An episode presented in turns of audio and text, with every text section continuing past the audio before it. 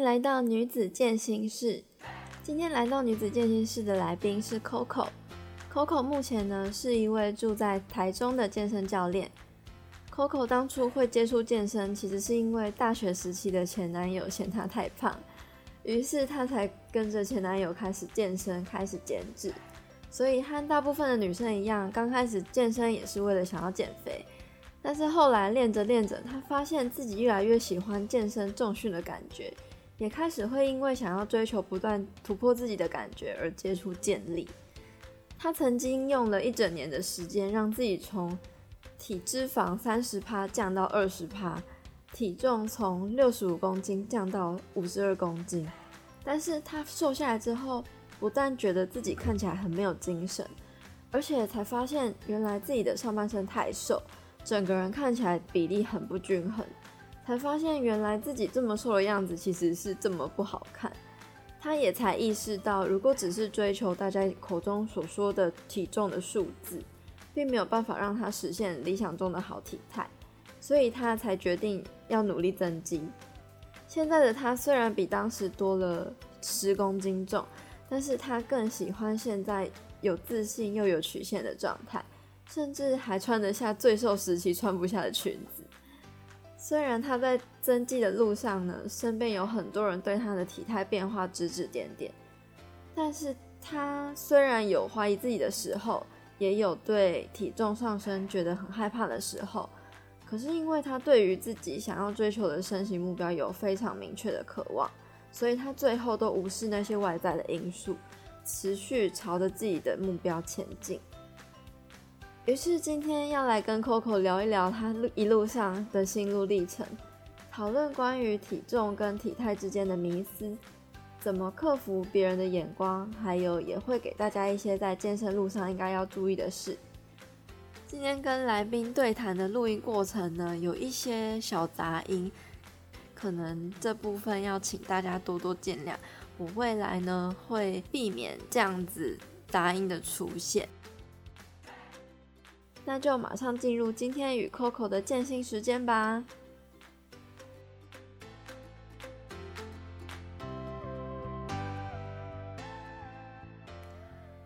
今天很开心可以邀请到我们第一位来宾 Coco 来到女子健心室。那 Coco 呢，其实是我在健身教练培训课程中认识的同学，然后他很巧跟我一样都是台中大家人。本来我认识他的时候只是。只是看他就是哎，是练健力的，很特别。但后来深入跟他了解之后，才发现说哦，原来他之前也是有经历过减肥啊，减得很瘦，然后后来就是增肌，就是增了十几公斤这样子的一的一个改变。所以今天想要来邀请他上节目，分享一下他这中间发生的一些心路历程。那首先，我们先请 Coco 来简单一下，简单介绍自己一下，然后让观众可以认更认识你。OK，好，嗨，大家好，我叫 Coco，然后目前呢，我是住在台中的一个健身教练，对，然后我的工作其实就是在小型工作室，我们一间叫做汉草军训练的地方，对，那我。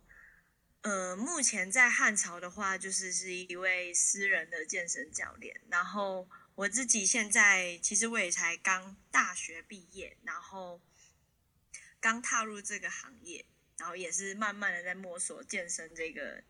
区块这样子。那可以分享一下你当初会接接触健身的契机还有初衷吗？还有你这一路上目标有没有什么样的改变？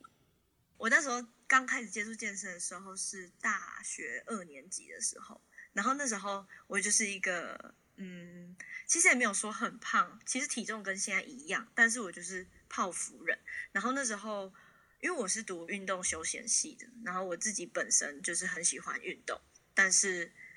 嗯，就是没有接触，完全没有接触过健身。然后那时候的那时候的男朋友，对，那时候的男朋友就是有健身，嗯，然后。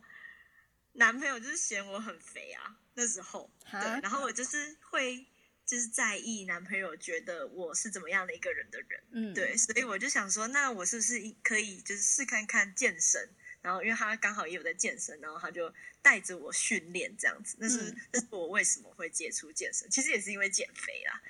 对啊，很多人应该都是这样，嗯，对。可是一直练到后面就就开始慢慢慢慢的就是因为慢慢到后面他其实也没什么时间，然后我有开开始会自主训练，然后我就是练出。练出心得那种感觉，就是觉得好像没去健身房会很有点奇怪的那种，就是有点像健身上瘾这样。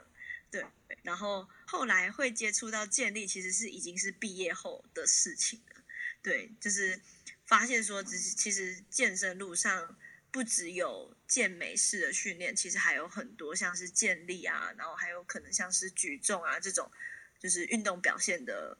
呃选项。对，然后那时候会选择健力，其实是因为，嗯，我觉得运动我想要有一直突破的感觉，然后因为健力其实就是三项的重量，然后可以呃做出最大的表现的运动项目嘛。嗯，那建立其实就是我觉得那时候我看到建立的时候，我就觉得哇，怎么可以有一个这么小瘦瘦小小的女生，然后可能身可以蹲。自己体重的两倍，我就觉得太酷了吧！我也想要试看看，所以我就开始了建立之路。哇，我真的觉得练健力是要有勇气的诶，不管是你对于大重量的勇气，还是说就是对于你体态上改变的勇气，因为你可能可能你自己这方面也会有一点纠葛吧，就是从一开始练健美，然后到后来练健力，那个体态的改变应该是。是很不一样的吧？对，非常不一样。就是虽然说健力，其实你会看到我们的就是可能像是下半身会很强壮，然后上半身背会很宽。对，建立的话是长这样，然后会肉肉的，真的会肉肉的。因为其实我们不能把体脂肪压太低，对，因为所以会会想会影响到运动表现。对，所以。为什么我有看过，就是练健力的女生，她体脂肪很低的啊？应该是说，可能，呃，其实我觉得不一定诶，还是还是要看，因为有一些像是有一些是专门就是比健力，他就是要力量表现的时候，他其实是需要吃非常多东西，然后你吃非常多东西，你需要非常多可能像是碳水化合物这种能量来做运动表现的时候，其实相对没有办法做到一个好的体态的保持。然后，如你像你说的，就是体脂很低的那种，呃，我知道的是有一些是呃健美跟健力双栖的选手。其实我们就是，假如说是建立专项，就是只专门只专心练建立的话，其实是很害怕那种选手，因为健美的练健美的都会知道说，就是肌肉量相对比较高，所以你在有你在一个力量表现的时候，其实如果你有排好课表，然后你有一个。好的课表安排的话，它会是一个很可怕的力量输出，对啊，所以其实我觉得都各有好坏，就是在力量表现上啦。但是体态的话，我觉得还是要看人，因为有些人有一些像练健力的就不会喜欢把自己体脂肪压那么低，可能是舒适感吧，对啊。但是我自己的话，像我自己现在其实就是在减脂，因为我不想要让自己看起来太胖。对，不是。所以你不是单纯为了就是比赛要规定的那个重量，对，去减嘛？就是是为了体态，对，其实一半是胃疼，我真的是一半一半，因为因为其实我现在的体重是大概在六四六五，但是我的量级是六十三，对，然后我自己去年的备赛状况就是，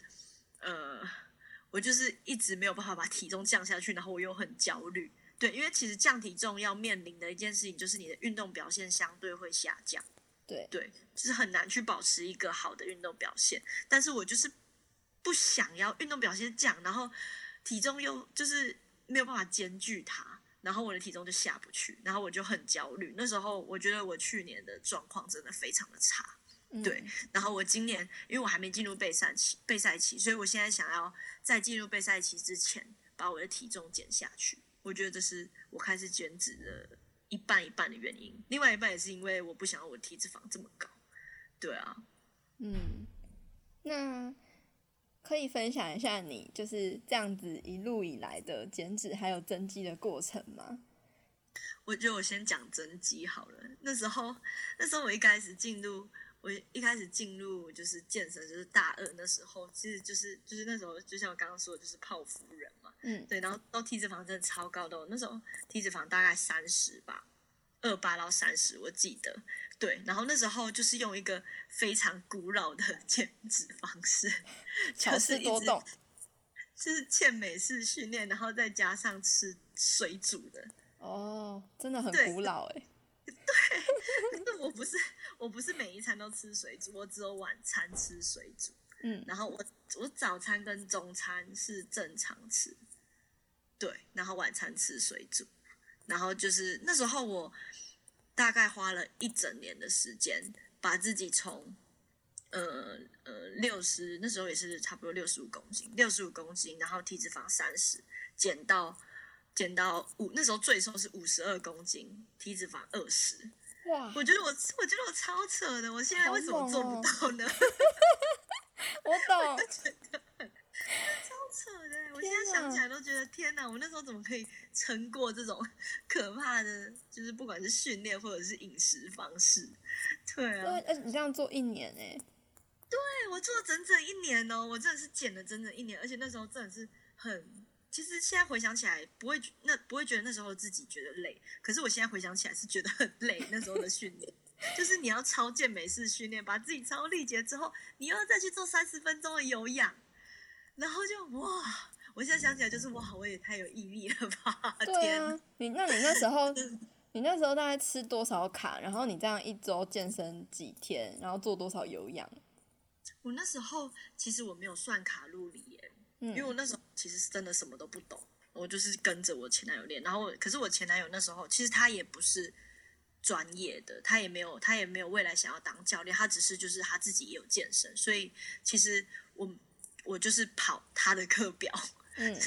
我就是跑他的呃训练菜单，然后然后有氧是我自己加的，然后他也建议我可以做有氧，然后我就去做三十分钟有氧，然后我是每天训练。然后每天不同部位，可能就是胸啊、背啊、肩腿这样子练。对，然后那时候的饮食就是，我觉得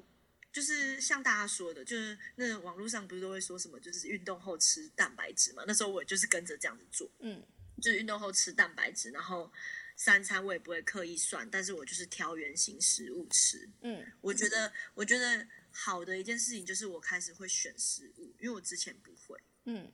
对，然后就让我很顺利的，就是降了蛮多。而且我那时候，我记这样回想起来，我那时候也没有很一直一直很偏执的看着我的体重，或者是看着我的体脂肪，然后去进行这些减脂。我觉得我那时候是比较没有那种心理压力的感觉，就是不会很偏执，说我一定要减下去的那种感觉，就是。嗯呃，应该是说，我就是感觉我好像知道自己在做减脂这件事情，然后给给自己一个目标，然后就去做，然后去试这样子的感觉，对啊，就是只可能是是因为这样，单纯的行动，就是没有想那么多。对，嗯然后就是单纯的一直做，一直做，然后就不知不觉就一年这样子，然后嗯现在回想起来是这种感觉，就是不知不觉就一年了，然后还真的就是瘦下去，可是那时候真的很可怕哎、我那时候就是很瘦很瘦，你你那时候给你给你看那个照片，就是长那个样子，有啊，就是小朋友的照片。对，天哪 Oh my god！我觉得，我觉得我可以就是把那个前后对比照放一下，大家有兴趣可以去我的 Instagram 看。可以可以可以，before after。超级可怕哎、就是现在看到那个瘦下去的我，会觉得天哪，怎么可以？就是很很很不好看，就是我觉得会很不好看。因为其实我跟佩佩一样，就是我是追求那种欧美身形的身材，然后一直到我瘦下去之后，我才发现说天哪，这么瘦居然这么不好看，就是原来大家一直追求的那种体重其实是不太适合我，因为我身高其实是一百六十二，然后那时候我已经五十二公斤，然后那时候还还持续在降哦，就是已经要到五十了。我那时候还有一个很疯狂的想法，是要把自己降到四十五公斤，天哪！我真的是疯了，对啊，还是觉得自己疯了。我觉得大家都有这样的一段过去，哎，就是会追求那个体重啊，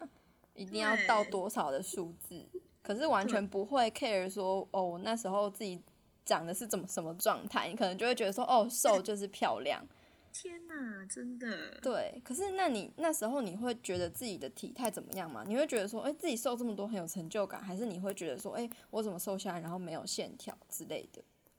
那时候我瘦下去的时候，会就是照到镜子的时候，是觉得自己看起来很没有精神。嗯，对，是气色哦，是气色看起来很没有精神。然后我就觉得，天哪，我很瘦，而且我那时候的上肢，就是我的上半身真的非常弱，所以就看起来更瘦。嗯，然后上下半身就有点不均衡的那种感觉。然后我就觉得，其实没有很好看。我自己觉得没有很好看，因为我追求欧美身形，然后我就觉得天哪，为什么我还就是我明明瘦下来了，可是为什么会就是那么不好看？然后我就我就想要开始增肌，就是开始增加肌肉这样，因为我知道我自己的，我知道我自己那时候减是为了要把体重跟体脂肪压下来，然后现在我觉得如果我是要有一个嗯欧美的身形，然后要有一个。好看的上半身的话，是应该要开始增加我的肌肉量。我那时候是这样想的。嗯，对，因为那时候我很，我那时候五十公斤的，五十二公斤的时候，其实我的呃肌肉量是我记得是二十一，对，二十一而已。然后我就觉得其实算是正常的范围，但是以我的体重，然后还有我的体脂肪来说，我觉得这个肌肉量是少的。嗯，所以我就决定开始增肌。了解。那你那时候增肌的过程大概是怎么样子？我增肌过程真的是超恐怖的。我觉得，因为我觉得，因为那时候我就是不懂怎么做啊。我那时候就是不懂怎么做，然后我的前男友也没有很专业。然后我那时候，因为大家我我不知道怎么做的时候，我就会上网查，我就上网看很多。很多就是对资讯，然后我看到一个就是要就是用 TDEE 来算，对。对，所以我那时候大概就是因为我有量 in body，然后就是大概知道说，哎，我的就是我的基础代谢大概是多少，然后稍微抓一下就是加多少，然后我要吃多少这样子，嗯，然后那时候虽然我这样子做了，可是因为我外食比较多，那时候的我外食比较多，所以我就是。疯狂吃就对了的那种概念，所以其实我在前期增肌的时候也增了不少脂肪，就是一个 dirty bulk 的概念。对对对，就是狂吃，然后然后狂操自己，就是狂操训练这样子。对，但是我觉得这样子，嗯，这样子我真的有把我的肌肉量拉起来。我那时候就从二一直接增到二五。我觉得蛮蛮蛮好的，但是我的脂肪就是就像我说的，就是一起一起跟着上来这样子。嗯，对。然后那时候的那时候，我从我那时候就直接从五十二，然后花了半年吧，半年的时间直接冲到六十。哇，一重。对。然后那时候其实我身边的朋友都超级不能接受，他就说你在干嘛？你怎么你怎么变这么胖？这样。然后我就想说，我心里是觉得说哈。我变胖吗？可是我看镜就觉得，嗯，好像也不会啊，我还距离我的目标很远。然后我就不理他们，继续整，蛮做自己的。真的，我真的，我觉得，我觉得真的要这样，因为很多女生都是，就是很多外面来的声音都会告诉你你不好看什么的。但是我觉得，如果你真的有一个很明确的目标的话，就不要听那些声音，因为他们不能帮你做决定。对我真的是。这样子觉得，对，而且你可能听了他们的声音，你就会怀疑自己，就是到底是不是正确的。对，而且我觉得这是人之常情，但是你一定要很清楚自己的目标，你一定要非常清楚这个目标。然后，就算你没有做好也没关系，但是你一定要就是好好的把握住你在执行这个目标的过程，然后还有你的执行方式。因为我觉得，不管是不管结果是成功或者是失败，你都是有这一段。这一段过程，然后让你学习，然后下一次会更好。嗯，你有一段坚持的过程对，那你那时候就是目标的设定是怎么样？就是有想要，比如说达到体重多少吗？还是说那个身形要长什么样子？我那时候其实我的目标就是把自己的体重增回去，增回六十五。为什么会有这个奇怪的目标啊？对，我就觉得天哪！我那时候在想什么？我那时候其实我现在回头来看，我就觉得如果我那时候知道怎么正确的增肌的话，说不定我现在可以去，就是可能肌肉量会比较高之类的。对，我就觉得其实很可惜。对啊，但是我觉得也 OK，因为就是因为有这一段，然后我可以现跟现在的学生说他们应该要怎么做。对啊，然后那时候那时候是为了要为了要增回来，是想要除了想要增加我的上肢肌力之外，因为我觉得那时候我的上肢真的很瘦，非常瘦，然后我觉得看起来就是不好看，穿衣服也不好看。嗯，然后。我那时候就立志想要当一个有肩膀的女生，我是想要有肩膀，我就想有那种人家说什么南瓜肩，可是我就是怎么抄都抄不出来。然后我现在回头看的时候，终于发现说为什么我会抄不出来，就是因为那时候我的肩膀就是受伤，但是我自己不知道，可能那时候还无痛，然后可是姿势都是错的，然后就是等于是你没有办法有一个好的上肢肌力的提升，我觉得这真的很重要。对对，你要知道怎么用上肢稳定，然后做做动作，我觉得这真的很重要。因为假如说你没有做好这些的话，你的上肢的不管是形状或者是肌力都不会有一个好的提升。因为那时候我就是这样，然后就是走了很多冤枉路，然后一直到现在才知道。嗯，对。所以那时候训练的时候，你没有感觉到，比如说。呃，感受度啊，或者是你的姿势有跑掉那些的。其实那时候没有没有感，真的没有感觉到就是姿势是怎么样。但是我的感受度就是到后面，我那时候其实有一点分不清楚，我是已经习惯了这个重量，还是这个训练真的不适合我？因为那时候真的完全不懂。嗯，对。然后那时候又是用我前男友的课表，然后我觉得我那时候课表最不好的一件事情就是我从来没有改变过。哦，对我就是一套课表，我就是这一套训练知识啦，就是这一套训练知识，然后让我减脂，就是那一年让我减脂，然后我在增肌的时候也是做这一套课表，嗯，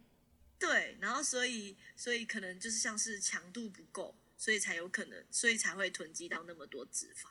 然后还有就是可能有一些姿势不太适合我，嗯，对，然后就是导致就是我可能真的没有一个好的上肢的提升。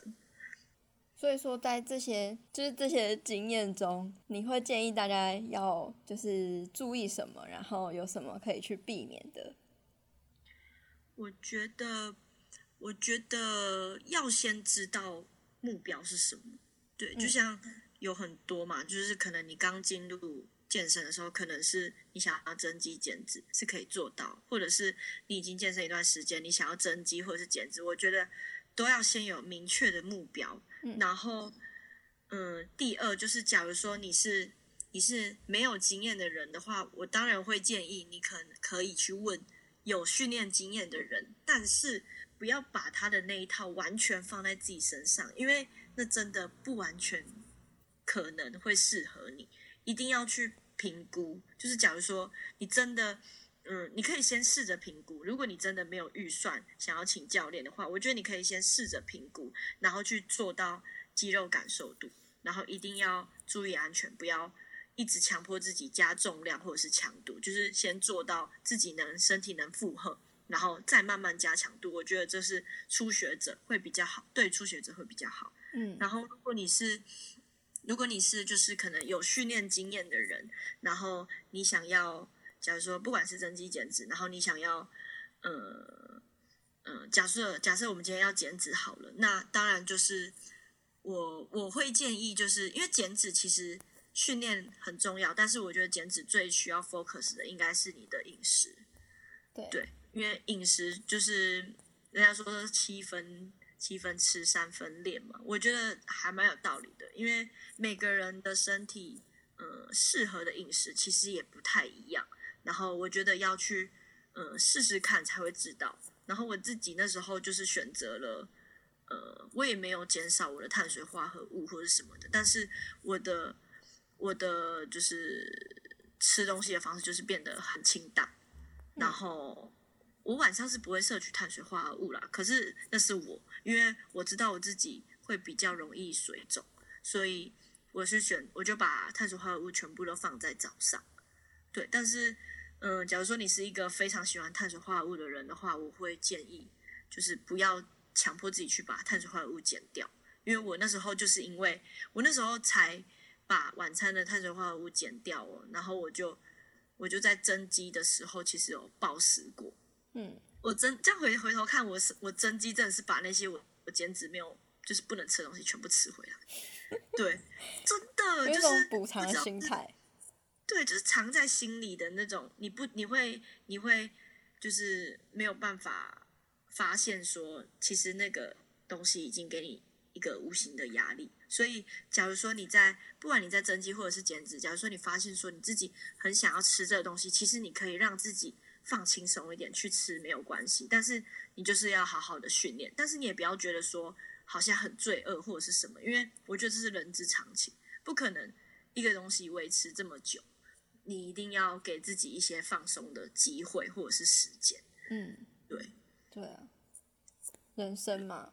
真的，不要真的不要跟自己过意那么过意不去，对啊，但但是也不能就是一直让自己那么安逸，对啊，因为你你要知道说你你要达到目标，对，你的目标在那里，那我会建议就是设定一个时间，嗯，然后有没有达成，我觉得我觉得不一定是重点，但重点是你有没有比还没开始你进步，我觉得那真的才是重点。你不要不要定了一个目标，然后没有达成，然后就超级沮丧。因为我之前就是那样，就超级沮丧，说我天哪，为什么我为什么我那么废没有达成？但是我觉得现在回头来看，我会觉得那样子太就是给自己压力太大了。对，因为因为你可能第一次你可以完全达成，但是你下一次不管是你的身体状况，或者是你的可能身体的适应方式，都已经跟一开始你不同了。对所以所以你要。可能换个方式，或者是换个就是训练技巧，然后慢慢找再找到适合自己的方式。我觉得这是健身最难的地方，因为你会一直改变，然后你要一直去找到适合自己的方式，然后来达成你想要达成目标。对，真的哎，我我也是很有感哎。我觉得我每一次，不管是就是应该现在只有减肥啦，就是每一次减肥减脂的那个心路历程都不一样哎。我这次也是啊，我这次也是，就是超级，我这次减脂，我真的觉得我蛮有感的，因为其实前阵子，前阵子我我那时候在备赛的时候，我真的是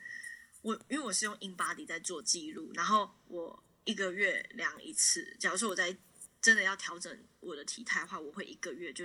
量一次，然后我体重会每天量，对，然后那时候的我就是 InBody 的数据都不会动。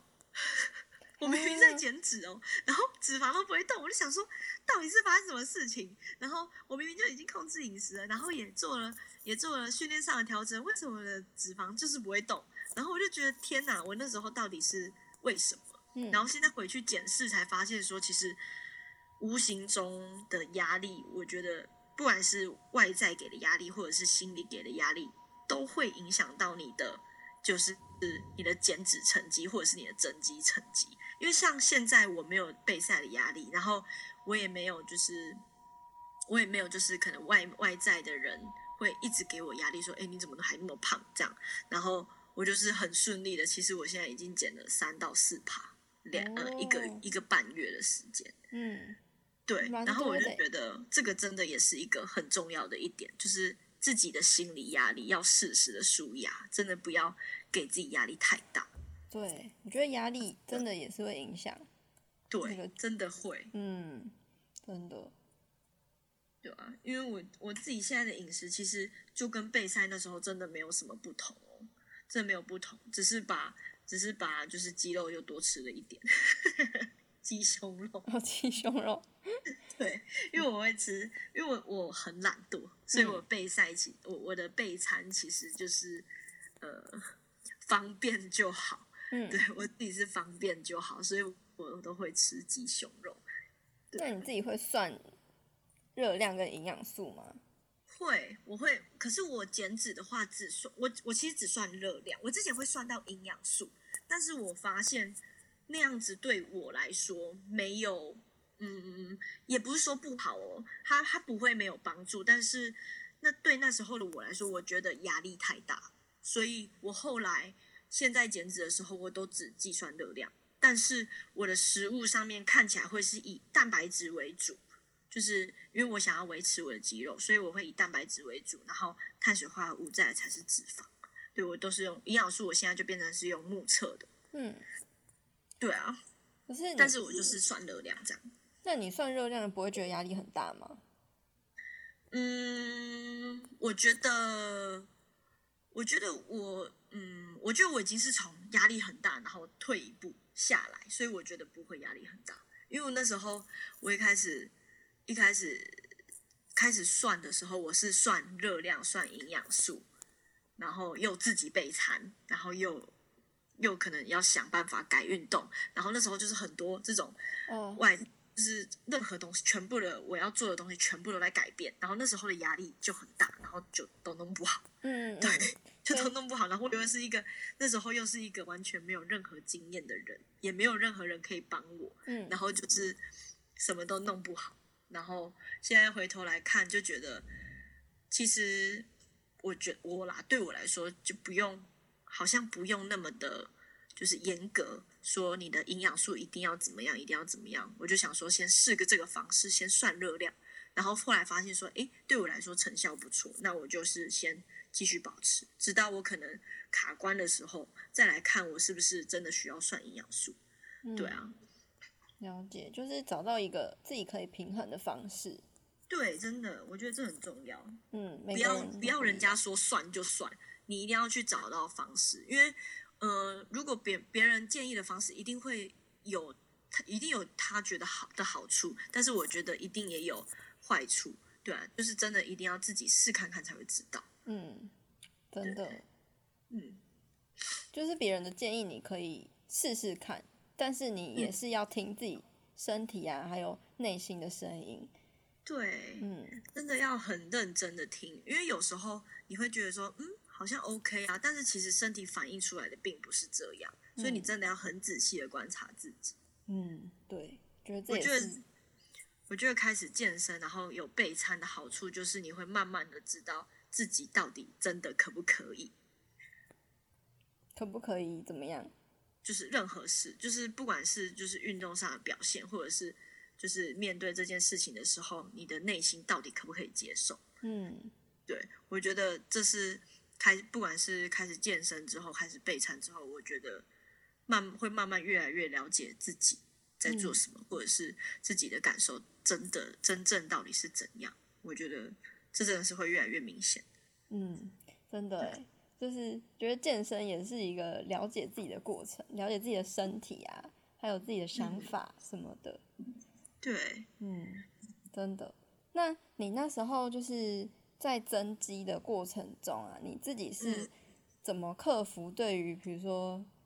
你要对这个体重数字瞬间上升，还有体态逐渐变大的恐惧？还是说其实你根本也没有在恐惧，因为你觉得，哎，你自己没有变胖啊？哎，数字数字增加就是我的目标。其实那时候，其实那时候我增到六十的时候，我有点害怕。嗯，对，其实我有点害怕，因为我会觉得说，啊，我真的要再增下去吗？那我会不会又要再开始减？但是我后来发现，就是呃，其实我觉得健身到后来真的会是一个增增减减的过程，因为你在。嗯，不知道大家有没有听过，就是其实增肌减脂到后面是很难同时进行的。对对，那可是我觉得这个是这个每个人的，还是要看每个人的身体，不一定。因为其实我现在我现在在执行这个运动计划，然后还有我现在在减脂，其实我的身体就是在增肌减脂，就是我的数字、我的数据上面是增肌减脂的。对，所以我觉得还是要看你的运动安排，然后还有每个人的健身。年龄，对，然后那时候克服这个体重数字上升，我觉得是照镜子，哎，对，因为我那时候就是照镜子，然后觉得自己说，我明明就没有达成我想要的样子啊，那那我就是因为我会觉得说我还没达成，那其他外在因素都不会是，就是可能阻止我的一个理由，或者是阻挡我的。就我觉得我要我要做的时候，我就不会有被任何人阻挡的感觉。但是我会恐惧，没错，因为我还是会听到别人说：“哎，你变胖了，或者是。”嗯，你怎么就是好像就是跟之前不太一样这样？然后我那时候的我会跟他说：“干你屁事！”会觉得说：“干你什么事啊？”对，因为因为第一，我很认真的在做这件事，然后你也不知道我的目标是什么，那你怎么你怎么有资格突然蹦出一句话说：“哎，你怎么变胖了？”我还要说：“哎，你怎么变胖了吧？” 这是打招呼的方式啊。对，然后我就觉得说，你，我就是说，虽然因为那是长别人别人嘴巴，那是他家的事，但是我会觉得，嗯，其实那时候听了，其实有点受伤，但是我会觉得，嗯，没关系，我就拿我的后来的成果来让他们看。嗯，对我那时候是这样一直安慰自己的，对，也不是安慰啦，就是。告诉自己要相信自己的目标，不要因为别人的一两句话，然后就，哎，我那我再开始减好了。我觉得这样子就是活在别人的就是嘴巴里面，对吧？你真的要知道自己想要什么，对。那是我那时候克服这些东西的，就是我的心吧，对吧？就是，最大支持我就是镜子跟我自己对于这件事情的，就是渴望程度。对，天哪，我觉得你好勇敢哦！没有，我我我我真的觉得是要一直说服自己，因为我我有时候也没有办法那么勇敢。嗯，对我有时候我有时候也会就是偷偷跑去，就是可能跟真的比较好的朋友说，就是我是不是真的要。应该要怎么样？应该要就是应该要听一下别人啊！我是不是这样子太偏执啊？什么的？其实我也会 会迷失，有沮丧、有迷惘的时候。嗯，对。但是我觉得，嗯，到后来我会觉得，那真的都只是别人的，就是那都只是别人的言语。因为我我前阵子有 po 一篇文，就是说，因为世界上很多人在讲话，就是大家都有资格可以讲话，但是。当你听到这些话的时候，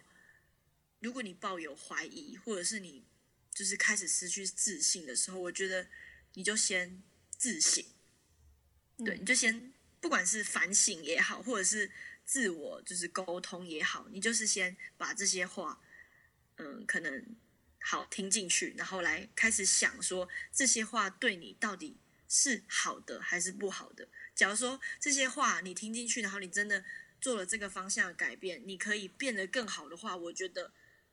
那就不错。但是你前提是你也要开心。假如说做这个改变，然后你可以变得更好，你可以开心的话，我觉得那不错。那但是如果你听到这些话是你不会开心，然后你不会开心，然后你也不觉得你变成那样是对你好的话，那你就不要听。嗯，对，我觉得这是我自己慢慢给自己找出的解答。因为我觉得有时候真的，虽然你可以就是可能像我刚刚一样跟好朋友就是稍微就是可能抒发一下心里的压力，但是你自己的那一关真的要过，我觉得那才是真的过。嗯，对，所以我觉得要一直跟自己沟通，然后要真的要勇敢，对啊，对，要一直去跟自己对话，然后也。去筛选，就是什么是真的对你有帮助的意见，对，什么是没有，对，应该是说，我觉得不管是健身还是就是你可能生涯规划啊什么的，对，都是一样的意思，哎，对，真的是，对你可能有想要做的事情，但是别人他不懂你在干嘛，那他就会就是感觉好像，哎，他好像试出一个善意要给你意见，但是这个东西你。如果不见接受，对对对，也不见得是对你好的。对，那你那时候看自己镜子中的自己，就是还没有达到目标，那你会觉得就是，哎，我什么时候才会达到目标嘛？哎，怎么都没有改变，或者是，哎，为什么就是我我这么努力了，然后好像还是没有什么变化。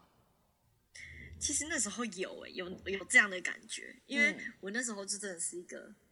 很菜的、很菜的健身者。然后那时候我就觉得，天哪，我都增肌了这么久，然后体重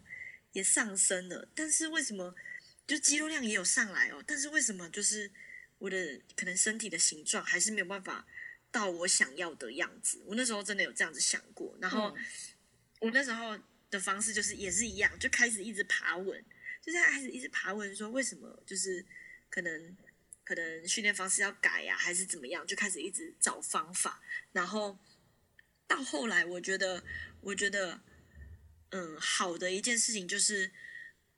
呃，我看了很多健身的书，然后也看了很多就是可能像是健身网红建议的可能。嗯，训练方式或者是饮食方式，然后那时候克服这件事情的一个原因，就是因为我开始当教练，对，然后我有我有看，就是开始开始参加了很多研习，然后也开始真的是读了很多书，然后开始了解什么解剖学呀、然后可能肌肉方向怎么练啊那些，对，然后是一直到一直到这时候才发现说，其实之前做的是没有错，但是真的有更好的方式，就觉得自己，啊、嗯，有点可惜，真的有点可惜。嗯，对，然后其实其实我现在不，因为我觉得我讲这句话好像有点在推销，但是我真的觉得，如果你有预算，我会觉得真的要找一个专业的人教你，就比较不会走这么长的冤枉路。对，我那时候真的，我那时候真的很傻，因为我就觉得有一个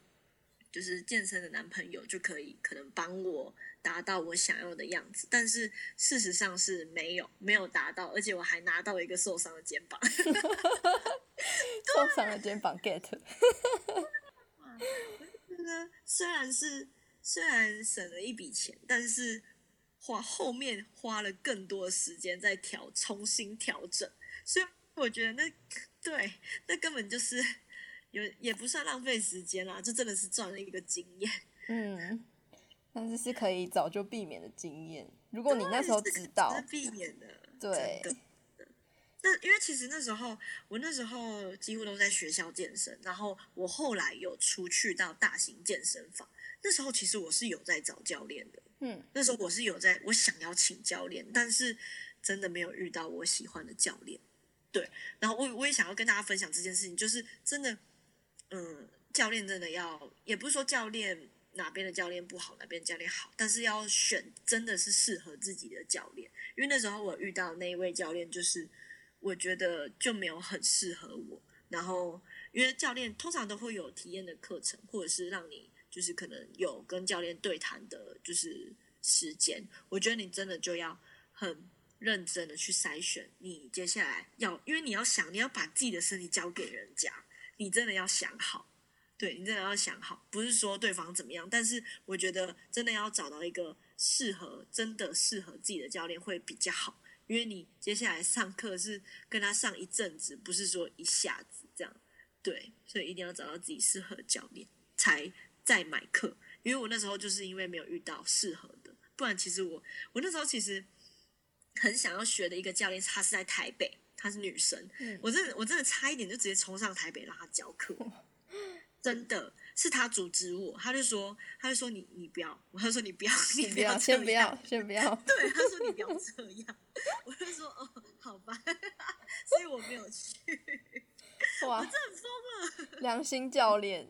真的，他真的超良心的，他就说你你要想好哦，他说你真的要想好，对，然后我后来还是打住，因为真的太疯狂了，对啊，从台中跑到台北耶，真的，每个礼拜。对，每个礼拜还不行不行，真的是，后来想想又还好我没有做这种白痴的事情，对。可是你怎么判断那个教练到底适不适合你啊？我觉得是，我觉得是上课的感觉耶。对啊，上课感觉，嗯因为像我现在，我现在自己本身是教练嘛，那我觉得我以教练的出发点的话，我自己在带学生，我就会首先先确定他的目标到底是什么，然后因为其实有一些人他真的不知道他自己想要什么，他就真的，可是他想要运动，对，所以我会用嗯引导的方式让大家知道，就是让他知道，就是可能他想要的东西，对，所以我觉得，因为像嗯，其实每个教练风格不一样，但是我觉得把持住自己的目标还蛮重要的，因为有一些教练会用他的方式来训练学生。对，所以那时候我遇到教练其实就是这样，就是他他有他的一套可能我不是很想要做的训练，然后他就是想要我这么做，嗯，对，所以我觉得那时候其实我有提出来过，就是可能想要调整一下啊，或者是什么，但是就是没有办法做太大调整，对，所以我觉得这是可以一，就是这是可以是一个嗯好的评断，对。就是你的目标跟教练的目标有没有一样？嗯，对，我觉得这还蛮重要的，因为你你们是要共同去做达成一件事情，你们总不可能就是方法不一样，然后要去达成那件事情，我觉得这样就有点难。对，所以我觉得还是要找到就是教练跟自己的可能共同共通点，还有共同的想法。嗯，我觉得蛮重要的。嗯，对吧？可能会有。会有那种磁场的感觉吧？对对对，我觉得人相处还是会有，就是你感觉到他是不是真的真心的想要帮你，或者是也不是这样说啦，这样说好像有点奇怪，应该是说就是应该是说就是他的方式有没有真的适合你？因为我觉得我是可以感觉得到的，嗯，对啊，我可以感觉得到说就是他用了这个方式，他是真的是随便唬唬我，还是他是真的有心想要帮我？我觉得我可以感觉得到，嗯，对啊。那时候我就是选择，可能就是没关系，我可以先自己再练这样，对啊。好，那再来的问题就是，你觉得健身后的你跟健身之前的你带给你最大的改变是什么？我觉得是自信哎，真的，我之前是一个超悲观的人，虽然也会有一些就是正能量，然后。然后就是跟自己说要就是要怎么样要怎么样，但是我觉得真的对于自己的外表啊，然后还有对于可能像是可能要表现啊，可能要上台或者是可能穿衣服的时候，我觉得真的还是会有差，就是自信完全不一样。嗯，对，就是你会对于自己的外形更有自信。当然也不只是外形，我觉得我自因为我自己家里是做衣服的厂商，所以有时候要搬东西。然后那时候，我现在回想起来，其实我之前搬东西都是会喊累，我不想，我非常不想要帮忙，对，因为很很重，一一大包衣服是非常重，里面就是三四十件这样在跳，嗯，然后就是那时候觉得很累，为什么要搬衣服？然后可是现在就会超轻松，现在超轻松，那个人就是可以，可能还可以拿两袋之类的这样，嗯嗯，对，所以我觉得，我觉得这就是真的是前后的差别，真的会有差，就是一个成就感。对，真的，而且差蛮多的，而且你会觉得就是自己进步的感觉吧？对，而且我觉得这是不知不觉的，真的是要事情发生你才发现说，哎，我真的比以前还要好的那种。对，因为我那时候就是也是也我也没有刻意要去检查或者什么，但是就突然发现说，哎，真的好像比较轻松。嗯，对啊，会会有吓到自己的感觉。嗯嗯，如果有观众想要认识你的话，可以在哪里找到你呢？可以上 Instagram 搜寻我，我呃我我的账号是 C O T I N G 底线 O 六二三，对，然后或者是你可以搜寻 Coco，我叫做 Coco，然后如果对我们假如说是台中的朋友，对我们的工作室有兴趣的话，我们是汉草训练。对，可以在也可以在 IG 上面找汉草训练，对，嗯，或者是可能有，嗯，可能有想要咨询一些可能健身问题的话，你可以到我的专业上面去填咨询的表单，或者是直接到汉草训练的粉砖，然后私讯说想要找 Coco 教练做咨询，我觉得都 OK。然后，嗯，咨询的话，我我自己是不会额外收费。对，我不额外收费，我可以帮你们做，就是可能像是健身的，可能像是目标啊，或者是一些课表上的咨询，都可以帮你们做。嗯嗯，了解。好，那再来真的是最后一个问题了。好，就是呢，你对于你理想中的自己有什么样的想象吗？你理想中的自己是长什么样子？我理想中的自己就是一个超漂亮的翘臀。你现在已经有啦。没有，就是我觉得，我觉得人都是这样，就是会有我自己啊。我其实我自己其实是就是想要好，还要更好的那种感觉。嗯，对，就是我就是除了身形要漂亮之外，我也希望我自己在建立上面的运动表现可以变得更好。嗯，对。然后，而且我觉得其实，嗯，因为很多女生，很多刚开始的女生可能会觉得健身很痛苦，或者是是一个很难熬的过程。我觉得我理想中的自己是，除了健身之外，也要就是践行，就是知道说，就是你训练其实不只是为了你自己的外表，还有就像我说的，就是像是可能，嗯，健康啊，或者是可能在日常生活中，嗯，可能觉得生活越来越轻松啊，这样，我觉得那才是一个真正理想、真正健康的自己。对，可能功能性其实也是蛮重要的。对对对对，嗯，功能性的话，我会觉得就是，嗯，像是日常生活中，其实像我们很多会有走路啊，或者是或者是一些跑步啊这种东西，其实因为像健身，我们可能很多接触到都是单关节训练，对，但是我们这边其实一直在做的就是一个可能身体连贯的训练，像是走路，或者甚至是一些多关节训练，然后教你怎么把力量带到动作上，然后会有一个好的姿势，会有一个好的发力，让你的身体可能不会疼痛啊，或者是一些就是可能比较健康的方式来让你达到一个身体的强壮，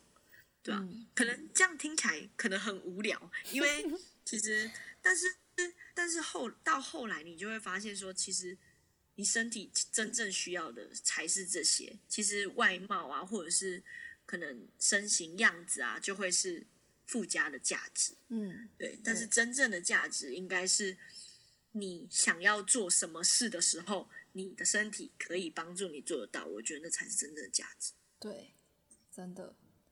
危急时刻的时候可以帮你一把的身体。没错，嗯，对。好哦，那今天谢谢 Coco 来到我们的女子健心室，很开心跟你聊天。太好了。这边有一些 Coco 他亲身的体悟，想要建议，无论是刚接触健身或是已经健身一段时间的你，我把这些建议呢都做一个重点整理给你参考。第一，要先知道你的目标是什么。今天不管你是新手还是健身一阵子的人，你都要有一个清楚的增肌或是减脂的目标，这样你才可以持续的朝着你的目标前进。第二，假设你是没有训练经验的人，你可以去问很多有训练经验的人的意见，但是千万不要把每一个意见都放在自己身上，因为那不一定会适合你。而且动作一定要以安全为主，不要盲目的增加强度跟重量。第三，如果你要减脂的话，虽然训练很重要，但更重要的事情是要注意你的饮食。而且呢，每一个人适合的饮食也都不一样，你要不断去尝试，然后聆听自己身体跟内在的声音，找到适合自己也可以持续下去的方式。第四，不管是在增肌或是减脂的过程中，如果你真的很想要吃某个东西，那就去吃吧，没有关系，不要有罪恶感，因为我们都是人，都不可能在同一种限制的状态下持续太久。但是呢，相对的，你也不能够让自己太安逸。你要知道自己的目标是什么，然后设定好一个时间，不管有没有达成，那都不是重点。重点是你有没有比一开始进步，因为每一次你的身体状况都不会一样。也许你一开始可以进步很快，但后来进步的空间一定会慢慢的有限。所以你要一直改变方法，然后一直去找出适合自己的方式来达成你想要达成的目标。第五，不要给自己太大的压力。不管是外在给的压力，或是自己给自己的压力，其实那都会影响你的减脂还有增肌的表现。第五，建议新手一开始真的要找一个教练做指导。